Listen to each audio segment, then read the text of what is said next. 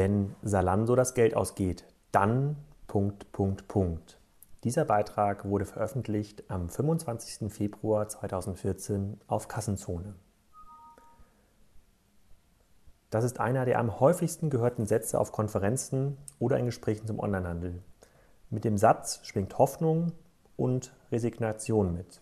Zum einen fällt vielen Handelskonzepten online und stationär zu wenig ein, um im Schatten von Asalando und Amazon erfolgreich zu sein. Zum anderen scheint diese Übermacht durch Kredite erkauft.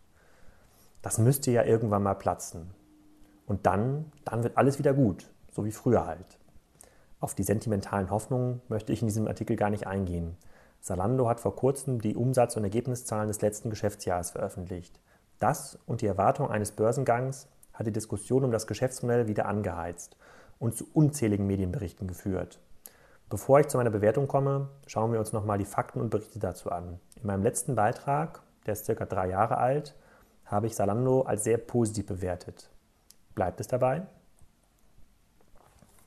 Erster Abschnitt. Starkes Wachstum, keine Profitabilität. Jochen Krisch hat wie immer eine schöne Übersicht zu den Zahlen erstellt.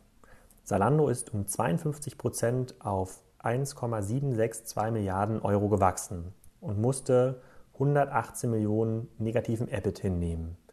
Im Kernmarkt Deutschland, Österreich, Schweiz ist Salando um 37 Prozent auf 1,056 Milliarden Euro gewachsen allerdings mit einer schwarzen Null. Zalando hat noch 350 Millionen Euro Netto-Liquidität für Investitionen zur Verfügung, wuchs in den letzten beiden Quartalen aber etwas langsamer als in den ersten beiden Quartalen 2013. Auf Gesamtbasis 71% versus 38% die ersten beiden Quartale versus die letzten beiden Quartale. Im Dachbereich 47% versus 28% Das Wachstum schwächt sich also ab. Im Online-Marketing-Bereich liefert sich Salando mit Otto mittlerweile ein recht einsames Rennen, gemessen an den Spendings und der SEO-Reichweite, wenn man Amazon mal ausblendet.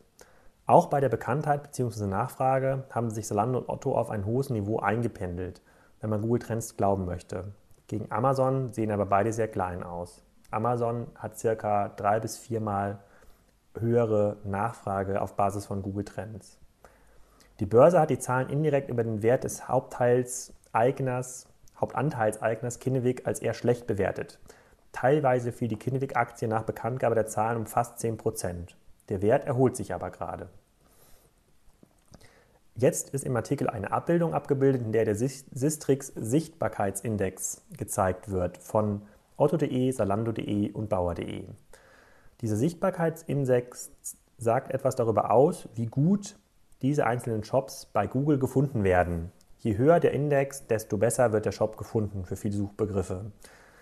Otto.de hat schon ein Niveau von fast 200 Punkten erreicht, Zalando hat ein Niveau von ca. 150 Punkten erreicht und Bauer ist gerade wieder unter das Niveau von 100 Punkten gefallen. Jeder einzelne Punkt bedeutet ca. 10.000 bis 20.000 Besucher über Suchmaschinen im Monat. Bei 2% Conversion, 200 Euro Warenkorb und 40% Retouren bedeuten das zwischen 3 und 10 Millionen Euro Umsatz für die beiden führenden Shops otto.de und salando.de. Wenn ich diese Werte sehe, dann würde ich erst einmal sagen, dass Salando stark gewachsen ist. Das Wachstum im Dachbereich, also Deutschland, Österreich, Schweiz, ist erstaunlicherweise kostenneutral und man hat relativ viel Geld im Ausland investiert, um zu wachsen. Inwiefern die Investitionen der neuen Logistikinfrastruktur von Salando in die Break-Even-Rechnungen für den Dachbereich eingeflossen sind, ist schwierig zu beantworten dass Zalando den schwachen EBIT auf Gruppenebene minus 118 Millionen Euro mit dem schlechten Wetter erklärt, ist ernüchternd. Für die Bewertung des Modells wäre es besser gewesen, wenn sie mit der Gewinnung von Marktanteilen argumentiert hätten. Abschnitt 2. Keine 2 Milliarden Umsatz und noch keine Gewinne in Sicht. Die Medien haben die Zahlen von Salando erwartungsgemäß kritisch kommentiert. Astrid Meyer vom Manager Magazin schreibt, es sind doch nur Schuhe. Die Geschäftszahlen des Onlinehändlers von heute sollten die Euphorie indes trüben. Zwar wächst Zalando immer noch stattlich und hat den Umsatz um 50 Prozent auf nun 1,76 Milliarden Euro gesteigert, die Phase des steilen Wachstums aber scheint vorerst vorbei. Angepeilt für 2013 waren schließlich 2 Milliarden. Vor einem Jahr hätte Zalando es zudem noch geschafft, seine Erlöse zu verdoppeln. Die zweite schlechte Botschaft heute lautet, Die Berliner Truppe hat die Profitabilität kaum verbessert. Das Unternehmen schreibt weiter Verluste. Michael Gassmann von Die Welt schreibt, Salando macht selbst nach fünf Jahren keinen Gewinn. Dass die Zeiten des extremen Wachstums für Salando vorbei sind, zeichnet sich bereits im vergangenen Jahr ab. Lag der Umsatz im ersten Quartal des Geschäftsjahres noch 74 Prozent höher als in der vergleichbaren Vorjahreszeit, so schrumpfte der Vorsprung bis zum letzten Quartal auf nur noch plus 36 Prozent. Vom wetterbedingten Elend der Bekleidungsbranche konnte das Onlinehaus sich diesmal nicht abkoppeln. Alle Jahreszeiten passten nicht zum Sortiment in den Läden oder Logistikzentren. Daniela Zimmer von der Internetworld schreibt, Salando verpasst Umsatzziel. Offenbar lief das zweite Halbjahr nicht ganz so gut wie erwartet, denn der Nettoumsatz in dem vom Weihnachtsgeschäft geprägten Halbjahr lag mit 984 Millionen Euro nur wenig über dem des ersten Halbjahres, in dem 809 Millionen Euro erwirtschaftet wurden. Zalando-Geschäftsführer Ruben Ritter macht das Wetter dafür verantwortlich. Dass die Umsätze nicht so gut liefen wie erhofft, Dadurch seien die Reduzierungen im Modemarkt insgesamt angestiegen. Als weiteren Grund nennt Ritter Investitionen ins Geschäft. Henry Kielcher von der Wirtschaftswoche hat sich in einem langen Artikel, Lesetipp, mit Zalando auseinandergesetzt. Zalando leidet unter Wachstumsschmerzen. Auf dem Kernmarkt Deutschland wächst derweil der Druck. Der Trend zum Online-Einkauf ist ungebrochen, doch die Zahl der Konkurrenten steigt. Stationäre Händler und Markenhersteller rüsten ihre Internetpräsenzen langsam auf. Spezialshops für Öko- und Luxussurfer und Modding-Mode decken längst alle geschmacklichen wie physiognomischen Nischen ab. Der E-Tribes-Chef für Finanzthemen Nils Seebach schreibt, Zalando Börsengang, Schrei vor Glück, but keep calm and carry on. Es wird Zeit, es wird zurzeit viel über den Zalando Börsengang spekuliert. Den einen ist das Wachstum um 52 Prozent auf 1,76 Milliarden zu wenig, den anderen fehlt es an Verständnis für die mangelnde Profitabilität der schnell wachsenden Moderiesen. Es scheint jedoch klar, dass die Erwartungen der bestehenden Investoren nur noch durch einen Börsengang erfüllt werden können.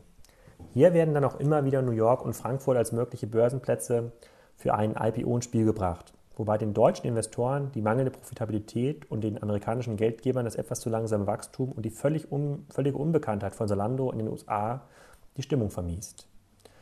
Zunehmend finden sich auch Artikel über einen möglichen IPO, wie zum Beispiel von Ike Henning im Wall Street Journal, European web giant Zalando talks to IPO banks. UBS has estimated Zalando's value at roughly 5 to 6 billion, while Citi analysts peg it closer to 8.5 billion, including debt. Such an amount values Zalando at around five times its annual revenue, according to Citigroup um, analysts. That is below the valuation of roughly 6.7 times revenue, which Zalando's closest peer, UK-based online retailer ASOS, is trading at. Spätestens mit diesen Bewertungsrechnungen wird die Aussage aus dem Titel des Beitrags immer lauter ausgesprochen und in verschiedenen Abwandlungen wiederholt. Die verdienen doch niemals Geld. Wenn sich noch mehr Medien in den Gesang der Enttäuschten einklinken, dann werden die Fragen danach auch kaum verstummen. Daher betitle ich den nächsten Abschnitt mit einer Frage, die Adrian Hotz gerne stellt. Abschnitt 3. Würden Sie lieber Metro-Aktien kaufen? Zalando muss sich permanent diversen Vergleichen mit anderen Unternehmen stellen. Dem Vergleich mit Amazon stellen Sie sich gerne, weil Amazon in den ersten Jahren auch kein Geld verdient hat. Die Börsenexperten vergleichen Zalando maßgeblich mit ASOS, weil es ein sehr ähnliches Geschäftsmodell verfolgt. Das halte ich für ziemlichen Quatsch. ASOS, Fashion Online, verfolgt das Geschäftsmodell von Sarah, halt nur online. Und Zalando Schuhe und Mode von 1500 Marken. Das ist eher wie eine Karstadt online. Oft wird noch der Vergleich herangezogen, dass andere Händler ja wohl Geld verdienen würden und Zalando das offensichtlich nicht tut. Wie unfair.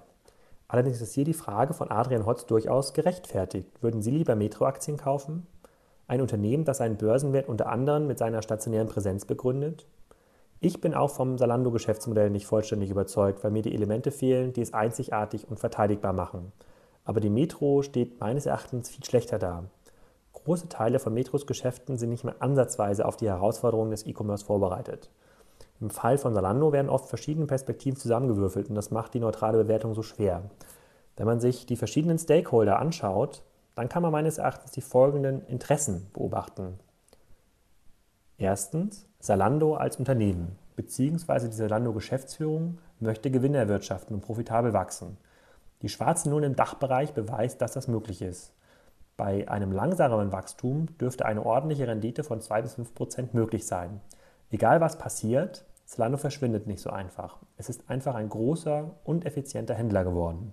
Zweitens, die Shareholder von Zalando, allen voran Kinnevik, haben viele hundert Millionen in Zalando investiert. Dieses Geld wollen sie irgendwann wieder haben und sie wissen, dass sich das Geld nicht aus dem operativen Geschäft wiederverdienen lässt.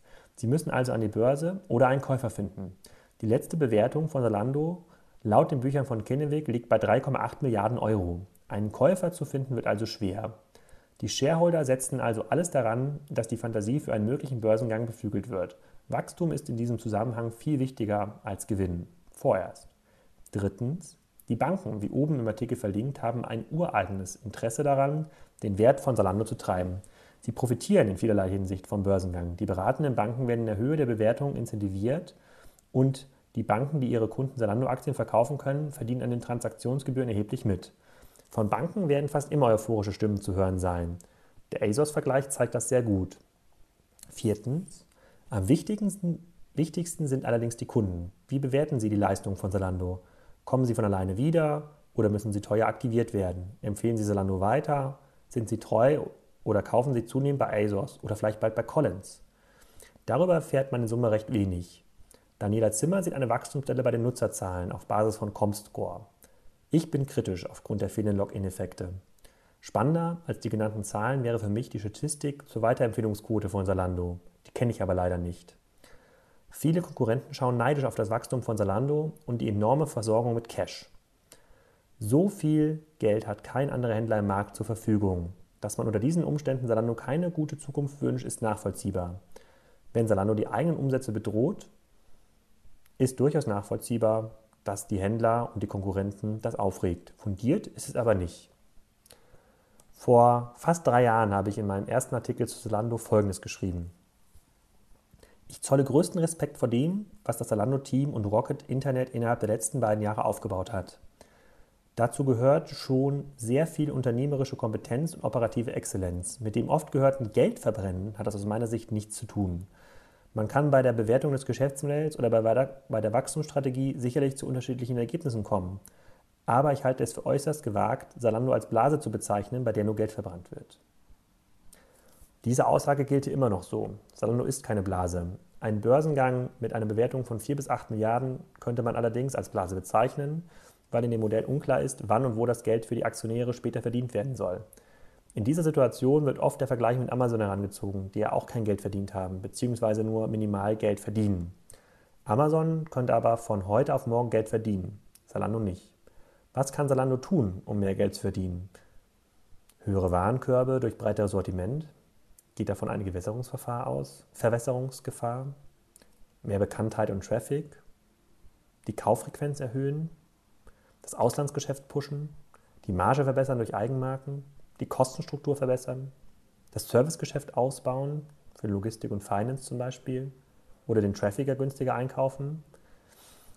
Alle Punkte kommen mit Vor- und Nachteilen. Einfach ist keiner von ihnen zu erfüllen. Mir fallen bei genauer Betrachtung nur wenige Dinge ein, bei denen Salando noch kräftig zulegen kann. Kräftig bedeutet auch, dass damit die Fantasie an der Börse beflügelt werden könnte. Zum Thema Traffic lohnt es sich auch mal einen Blick in die gängigen Analysetools zu werfen, wie zum Beispiel SimilarWeb in der folgenden Abbildung.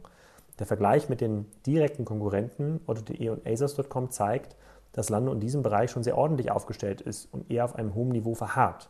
Die nächsten 1,7 Milliarden Umsatzwachstum sind mit einem im aktuellen Karstadt-Geschäftsmodellen kaum möglich. Wenn doch, freue ich mich auf Hinweise in den Kommentaren. Abgebildet ist nun ein Chart von SimilarWeb, in dem gezeigt wird, wie viele Besucher Zalando im Januar 2014 hatte. Laut SimilarWeb 10,8 Millionen Unique Visitors, wovon 34 Prozent über Suchmaschinen gekommen sind, 35 Prozent Direct Traffic, also die direkt Zalando.de eingegeben hat, und der Rest über Referrer, Social, Mail und Display verteilt werden. Salando wird sicherlich ein heißes Thema in den Pausengesprächen beim Commerce Day in Hamburg am 8. April. Noch sind ca. 90 Tickets erhältlich, die, die sich vor allem an Händler und Hersteller richten. Zur Buchung geht's auf commerceday.de.